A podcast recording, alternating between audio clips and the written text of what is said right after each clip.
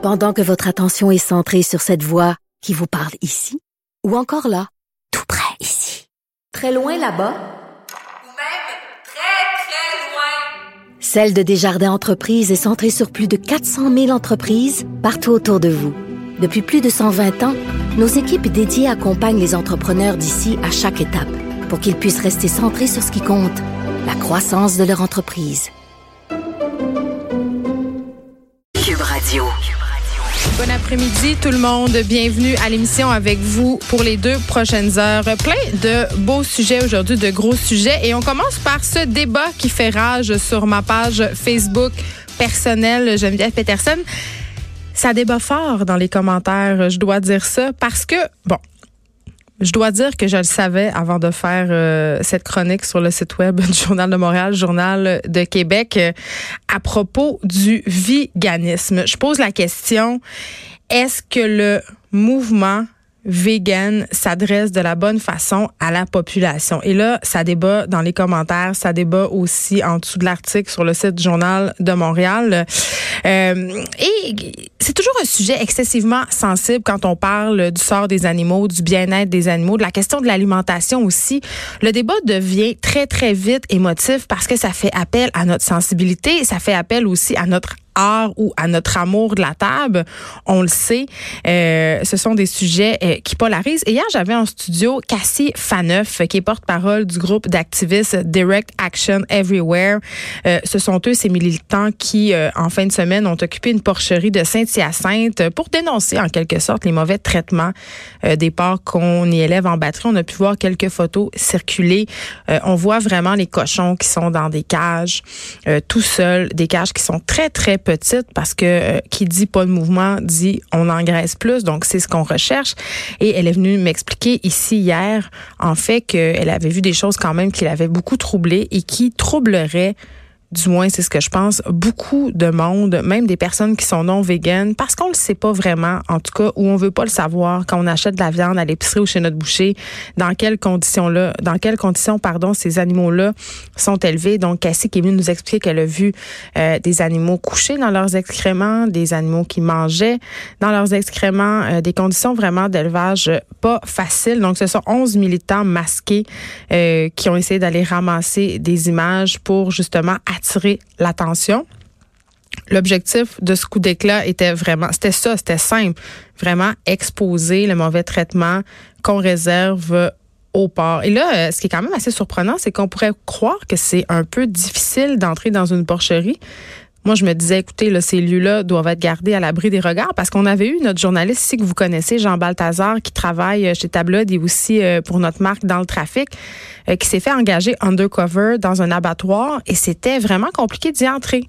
C'était complexe, ne rentrait pas dans la salle d'abattage qu'il voulait. Donc, j'aurais pensé que dans une porcherie, même si on fait pas l'abattage sur place, il y aurait eu quand même certaines mesures de sécurité, ne serait-ce que pour garder l'endroit neutre par rapport au foyer d'infection possible. Mais non, Cassie Faneuf nous expliquait qu'il avait juste eu à ouvrir la porte et qu'il s'était promené euh, vraiment sans être inquiété pendant de nombreuses heures euh, dans la porcherie et ont pu de cette façon euh, récolter des images qui en ont choqué plusieurs. Et choquer les gens, c'est quand même une stratégie qui est utilisée par ces groupes là. Ça date pas d'hier. Je sais pas si vous vous rappelez des membres de PETA qui s'étaient installés devant la tour Eiffel. Moi, j'ai encore en tête cette image euh, où le militant fait mine de servir un chien cuit sur le barbecue à des gens. Donc vraiment, on peut le voir, il est sur une table. C'est un chien, c'est un faux chien. Ils n'ont pas fait cuire un chien pour vrai, on s'en doute. Et là, on le sert comme si c'était un rôti avec des accompagnements et tout ça. Et l'initiative est accompagnée d'un slogan, euh, c'est pas le vrai slogan, mais c'est un slogan du genre euh, Le mangeriez-vous? Et par cette action-là, on voulait montrer qu'il y a en quelque sorte une hiérarchisation du statut des animaux, c'est-à-dire euh, on voulait faire réaliser à la population que manger un chien, eh bien c'est la même chose que manger un cochon. Et pourtant, dans notre culture, euh, manger un chien, manger un chat, manger, même pour certaines personnes, manger du cheval, c'est inconcevable. Euh, et ça avait choqué bien des gens parce que c'était assez graphique comme stunt. Je, je me rappelle l'image peu ragoûtante. Et là, je me dis, bon, OK, ce type de geste-là, militant, c'est sûr que ça frappe l'imaginaire. J'y pense encore. hein, à ce faux chien cuit sur le barbecue devant la Tour Eiffel, puis on est six mois plus tard. Sauf qu'à chaque fois qu'un groupe militant, que ce soit un groupe vegan, un groupe anti-fourrure ou tout autre groupe d'action pose un geste comme ça, tu sais, on peut penser à Extinction Rebellion qui a bloqué le pont Jean-Cartier plus tôt cette année. Je me demande tout le temps, est-ce que c'est vraiment ce type d'action-là qui va amener la population à faire une prise de conscience? Puis dans ce cas-là, à ne plus consommer du tout de produits d'origine animale. Et là, euh, je mets de côté tous les scandales de désinformation de ces différents groupes qui militent pour le droit des animaux.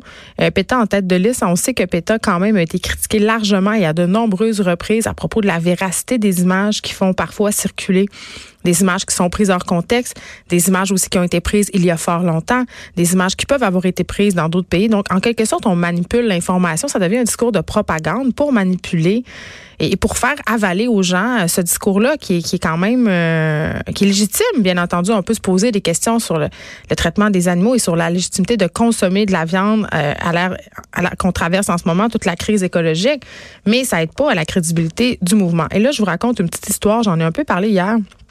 J'en ai parlé aussi euh, à l'émission de Julie Marco hier soir.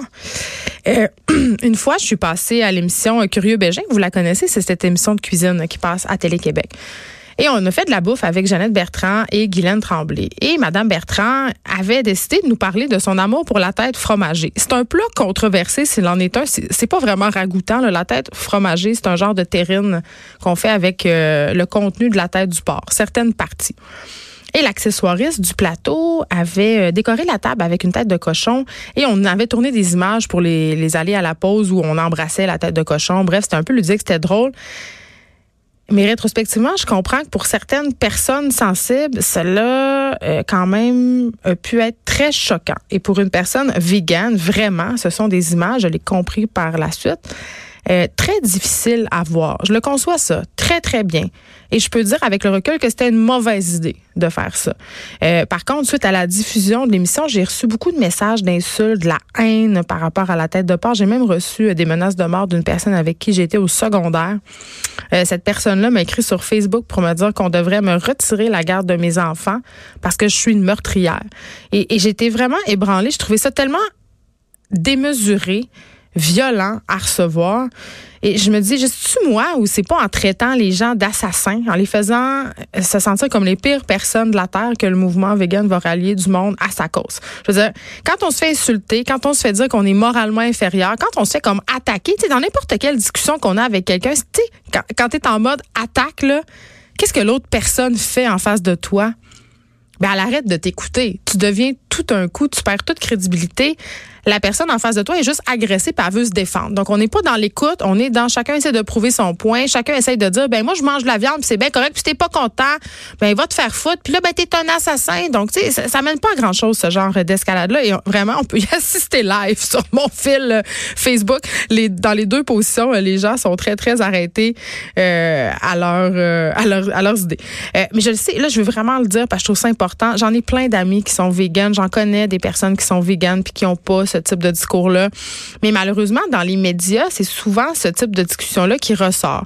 Et je trouve que euh, c'est une autre chose qui invalide le mouvement aux yeux de la population. Puis c'est dommage parce que je demeure convaincue que vraiment, là, si on avait conscience de ce qui se passe dans les porcheries, puis pas juste dans les porcheries du Québec, là, euh, les élevages de poulets, les élevages d'agneaux, tous les élevages industriels où on doit euh, suffire à, à, la demande qui est grandissante et toujours euh, concurrencer aussi les prix, parce que c'est ça, ça fait partie du problème nos agriculteurs ici, nos éleveurs, ils doivent compétitionner avec euh, les animaux qui sont élevés ailleurs. La, la concurrence pardon, est très, très féroce et ça fait partie du problème. Et je suis certaine que si les gens avaient conscience de la façon dont sont élevés ces animaux-là, on en mangerait moins. Des produits d'origine animale, on en mangerait peut-être plus du tout. Puis aussi, on exigerait autre chose. Et là, plusieurs personnes sont venues écrire, oui, mais en même temps, il faut les voir, ces images-là justement pour conscientiser les gens. Mais je, sais pas. Moi, je pense qu'il faudrait miser sur l'éducation de la population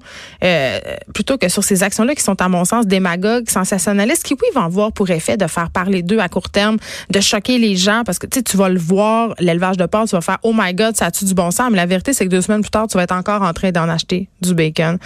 Donc, vraiment, euh, je pense pas que sur le long terme, ça ait grand effet de faire passer ceux euh, qui mangent de la viande pour une gang de meurtriers. Sais pas.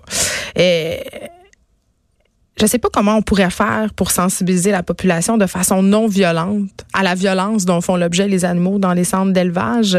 Parce que c'est clair, un filet de porc, ça vient pas dans une barquette à styromousse. Vraiment pas. Euh, puis je suis absolument convaincue qu'il y a plusieurs consommateurs qui seraient prêts à payer davantage pour consommer de la viande élevée de façon plus éthique. On l'a vu, le, bio, ça fonctionne de plus en plus. Et qui dit bio ne dit pas nécessairement élevage éthique. Quand hein, je veux juste qu'on le précise. Euh, puis d'un autre côté, je posais la question hier euh, à Cassie. Je me disais, OK, si demain matin, là, on se met tout à être vegan, ben, on va avoir un méchant problème environnemental parce que là, soudainement, il va y avoir une pression énorme pour produire certains types d'aliments. Et là, on va se retrouver avec d'autres problématiques. Comme quoi, rien n'est noir ou blanc. Euh, et le discours vegan, quand même, je crois, vraiment, en toute humilité, euh, devrait intégrer des nuances et accepter peut-être que tout le monde n'est pas rendu à la même place. Et au lieu d'avoir une espèce de discours accusateur, ben, d'essayer de comprendre les gens, où est-ce qu'ils sont rendus et de les accompagner là-dedans sans vouloir les convertir. C'est une espèce de discours religieux qui, moi, me tombe vraiment sur les nerfs. Ils sont vraiment intenses. Euh, et, et, vraiment, j'utilise pas le mot religion euh, par hasard. Là. Je trouve que certains véganes, on dirait qu'ils sont entrés en religion. Et euh, je dirais, il y a quand même un paradoxe par rapport à l'action qui a été menée en fin de semaine par Direct Action Everywhere. le président de l'Association des éleveurs de porc du Québec a quand même précisé qu'il aurait pu avoir des conséquences néfastes sur les animaux Hein, introduction de maladies euh, potentiellement mortelles. Et évidemment, ça leur a causé un stress énorme. Hein? Fait que ça va un petit peu à l'encontre des, des valeurs véganes, ça. Je dis ça euh, vraiment euh, en toute humilité. Aujourd'hui, à l'émission, on va se parler euh, évidemment euh, de cette, triste nouvelle. L'animateur sportif Jean Pagé est décédé lundi soir à l'âge de 73 ans. Après s'être longtemps euh, battu contre le cancer de la prostate, c'était la deuxième fois qu'il était atteint de la maladie. On va recevoir Laurent Prou, le PDG de l'organisme Procure. il connaissait Jean Pagé depuis une quinzaine d'années. Et aussi cette histoire Absolument. En tout cas, moi, ça me fait peur. Euh, des fraudeurs qui s'attaqueraient de plus en plus à nos cellulaires. Plusieurs personnalités connues auraient fait les frais de cette nouvelle tendance. C'est ce qu'on a appris ce matin dans le Journal de Montréal. C'est le bureau d'enquête qui s'est penché là-dessus. Et Véronique Loutier, des joueurs du Canadien, seraient parmi les victimes. On a vu ce genre de situation-là aux États-Unis, hein, des vedettes euh, qui se sont vues voler euh, beaucoup de photos, entre autres, dans leur cellulaire, des photos d'actrices connues, euh, Scarlett Johansson, entre autres, dont on parlait hier par rapport à son dernier film, Une histoire de mariage s'est vu euh, vraiment mise à nu sur Internet contre son gré. Euh, on va revenir sur le phénomène avec le spécialiste en cybersécurité Steve Waterhouse que vous connaissez bien. Et là, bon, 15 jours avant Noël, mois de décembre particulièrement chargé pour les facteurs du pays. Je, je pense que ça n'a jamais été aussi. C'est vraiment une période incroyable. On le voit là, si on commande des choses sur Internet, le délai de livraison est vraiment très, très grand. Et c'est quand même fou parce qu'il y a quelques années, je ne sais pas si vous vous rappelez de ça, là, mais on remettait en question l'existence même de Post Canada. C'était mort, Post Canada. Et avec tout le boom des achats en ligne, vraiment, euh, ça a revivifié ce secteur-là d'activité dans notre économie. Donc, euh, comment ils font les facteurs pour euh, composer avec la demande accrue? On va s'intéresser à la réalité de ces travailleurs-là pendant la période des fêtes. Et aussi, excellente nouvelle, parce qu'il faut aussi qu'il y ait des bonnes nouvelles. le gouvernement serait sur le point de consigner les bouteilles d'eau et de vin. Ça fait longtemps qu'on attendait ça. Là. Je vais me demander avec euh, notre invité, est-ce que le système en question fait du sens? Est-ce qu'on va risquer encore de récupérer sans toutefois recycler réellement tout ça? Est-ce qu'il y aurait d'autres solutions euh, qui seraient plus efficaces? On va se poser la question. Et euh, bon, c'est la pénurie de main-d'œuvre. Et là, il y a des entrepreneurs québécois qui demandent au gouvernement d'agir, de revoir les politiques d'immigration parce que là, selon eux, ça aggrave la situation de pénurie et ils sont plus capables d'engager. Vraiment, ils voudraient avoir le droit de faire appel à l'immigration pour remplir des postes qui sont vacants et pour lesquels ils ont énormément de difficultés à recruter. C'est vraiment en train de devenir un problème. On va revenir aussi. Euh, sur l'histoire de ce jeune Montréalais en secondaire 4 qui s'est fait mettre dehors de son école parce qu'il était maquillé un peu trop euh, de façon extravagante. On aura David Quentin aussi. On a fait euh, la semaine dernière un top 5 partons des livres qui avaient vraiment marqué la décennie au Québec. On fera la même chose cette fois-ci avec euh, ce qui se passe du côté, ce qui s'est passé plutôt du côté français. Et petit coup de gueule de David Quentin par rapport au prix France-Québec.